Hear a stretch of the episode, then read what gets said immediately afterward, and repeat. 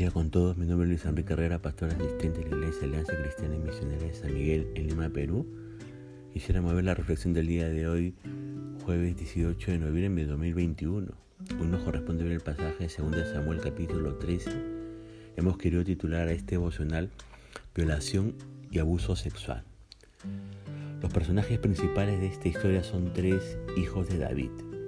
A medida que avancemos con esta historia de pasión, locura, violación y muerte, iré mencionándoles algunos puntos principales relacionados con el abuso sexual. No es un tema agradable, pero es muy importante hablar de esto. Ya sabe que David tuvo muchos hijos con diferentes esposas y concubinas. Los que hoy nos interesan son solo tres. Abnón, el primogénito hijo de su esposa Ainoam de Jezreel, Absalón, hijo de su otra esposa Maaca, y la hermosa Tamar, hija también de Maaca. Según los versículos 1 y 2 de este capítulo, ¿qué sentía Acnón por su hermana Tamar? Bueno, este hombre se sentía consumido de deseo por Tamar. Aclaremos un primer punto. Nunca confunda amor con obsesión, deseo o calentura sexual. Lo que comenzó con un, con un enamoramiento normal se fue transformando poco a poco en un sentimiento enfermo y obsesivo. Abnón fantaseaba con poseer sexualmente a su bella hermanastra. Era lo único que deseaba. Y no poder hacerlo lo enfermaba cada día más y más, dice el verso 4. Ahora, el amor de verdad no lastima, no abusa, no obliga, no fuerza, no presiona no manipula. El amor de verdad no es egoísta. El amor de verdad, por el contrario, respeta, cuida, protege, sana. Si usted es soltero y se está enfermando, entre comillas, por amor, o vive obsesionado con alguien, entonces pida ayuda. Porque lo que siente no es amor. Ahora, ¿Quién entra en escena para ayudarle, entre comillas, a solucionar su problema, según los versículos 3 y 5? Bueno, entra en acción un amigo muy astuto, su primo Jonadab. Ahora, un segundo punto que tiene que entender es que la violación es algo programado, la violación es algo planificado, no es un, entre comillas, arrebato sexual incontrolable. Agnón mal aconsejado por su primo, planifica el abuso.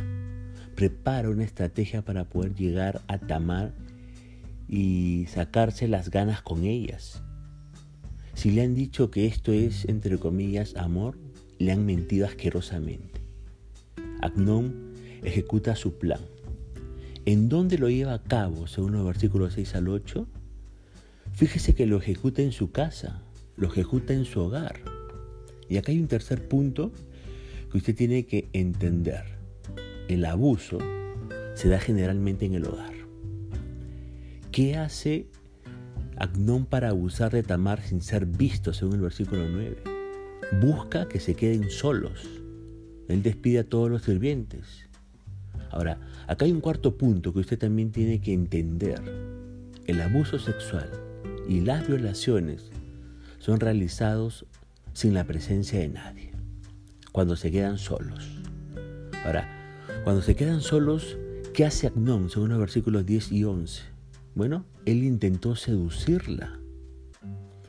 Ahora, quinto punto que usted y yo tenemos que entender, el abusador generalmente es una persona conocida del medio familiar. ¿Cómo reacciona Tamar?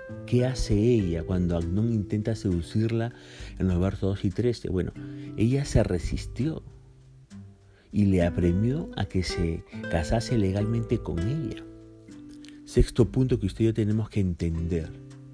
Hay quienes dicen que el abuso se produce porque las mujeres inconscientemente se lo buscan, lo provocan o lo desean. ¿Sabe qué? Esa es una gran mentira. La frase por algo será o la frase ella lo provocó o la frase si se viste así es porque quiere que la violen son frases terroríficas y lo único que hacen es quitarle la responsabilidad al violador. En esta historia, Tamar es víctima. Ella no provocó ni buscó esa situación. Aún así, ella procura defenderse tratando de razonar con el perverso Agnón. ¿Y cómo reacciona Agnón ante las palabras de Tamar según el versículo 14? Bueno, Agnón rehusó y la violó.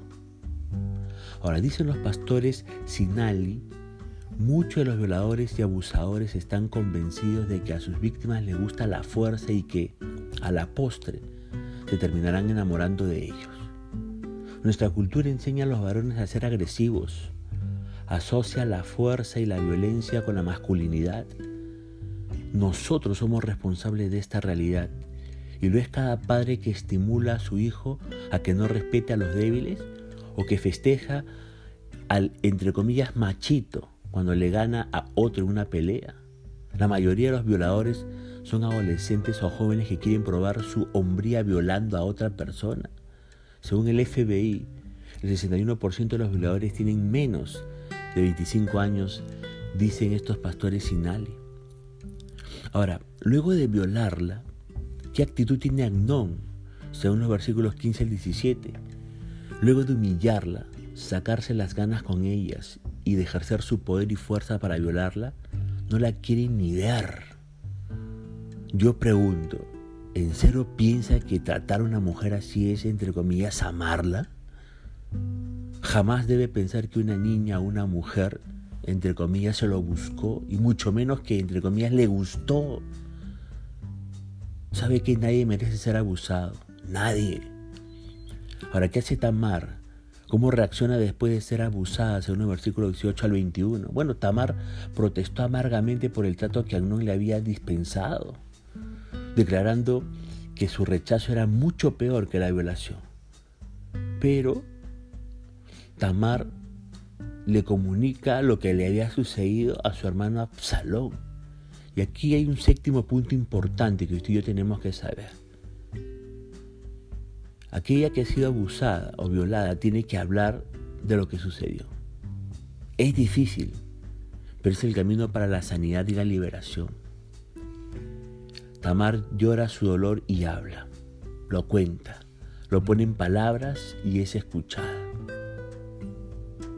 Querida mujer, no calle más Busque ayuda de personas maduras y elija ser libre del dolor que un perverso le causó. Pero ¿sabe qué? Dios tiene el poder de sanar. Dios tiene el poder de sanar. Ahora vuelvo al versículo 21. ¿Cómo actúa David cuando se entera de lo sucedido? Fíjese, ¿ah? no actúa, no hace nada. Solo se enoja, pero no hace nada de nada. ¿Por qué se queda tan pasivo David? ¿Por qué no disciplinó a Agnón y aplica justicia por el gravísimo pecado que había cometido? Lea simplemente Levítico 18, versículos 6 y 9 y Levítico 20, 17. Yo supongo que David no hace nada por la culpabilidad. David también había abusado y había mandado a asesinar. ¿Se acuerda? La culpa que sentía al recordar su propio pecado y saber que él mismo había abierto puertas de maldición, le quitaba autoridad espiritual y moral para juzgar el pecado de su propio hijo. Pero su debilidad como padre trajo una consecuencia aún mayor, el asesinato entre hermanos. ¿Cómo queda la relación entre Absalón y Abnón, según el versículo 22? Dice el texto bíblico que Absalón odió a Abnón por lo sucedido. Pero, pero, pretendió no sentirse afectado. En el caso de Agnón, hay abuso acompañado de violación. Y sabe que es importante distinguir el abuso de la violación. Mire, la violación siempre es violenta. Hay desgarro vaginal, hay presencia de esperma, infecciones, heridas y signos de violencia. Pero el abuso no es violento. El abuso generalmente es por seducción o por amenaza e imposición. Puede haber exhibición, manoseo, sexo oral, etc. La violación se da por el violador una vez, generalmente mientras que el abuso permanece en el tiempo y se reitera y hay una diferencia. por otro lado, la violación casi siempre es un hecho policial, mientras que el abuso es un hecho familiar. Lo dice el pastor Este Mateas. Ahora, vemos en esta historia una víctima y tres responsables. Tamar, escúcheme bien, es la única víctima en esta triste y violenta historia. Agnón, el hermanastro perverso y violador, usa su poder para lastimar. David, el padre débil y pasivo, su propia culpa no le permite actuar. Y Absalón, el hermano vengativo y asesino, usa su poder para matar. Ahora, con todo respeto, usted que me escucha, yo le pregunto, ¿le sucedió alguna vez lo mismo que a Tamar? ¿Fue abusada y violada por alguien? ¿Entiende que fue víctima de un perverso y que el único responsable fue él y no usted? ¿Entiende que no lo provocó ni lo excitó? ¿Habló de lo que le hicieron con alguna persona? ¿Pidió ayuda?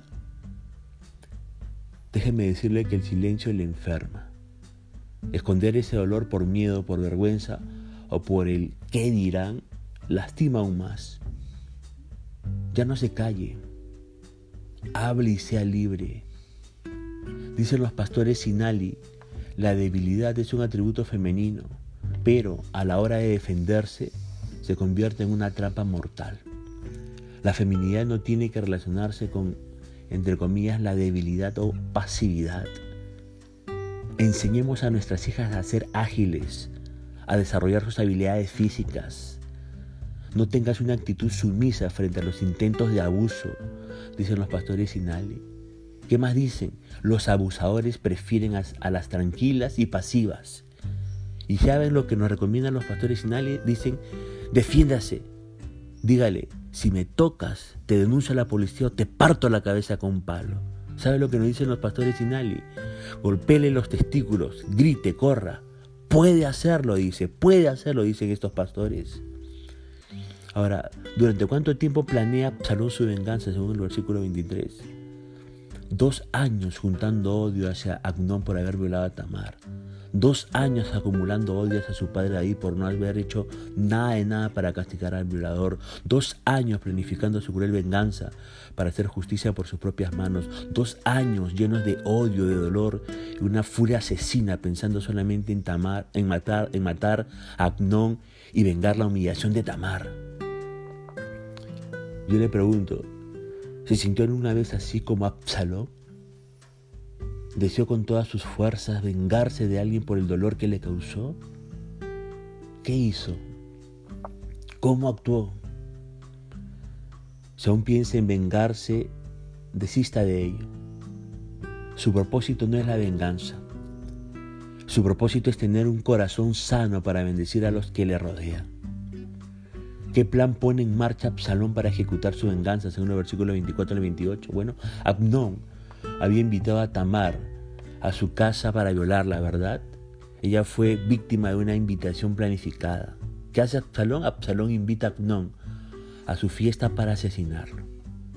Él también será la víctima de una invitación planificada. ¿Y qué sucede en medio de la fiesta, según el versículo 29? Es muy cobarde la actitud de Absalón, por si acaso, ¿ah?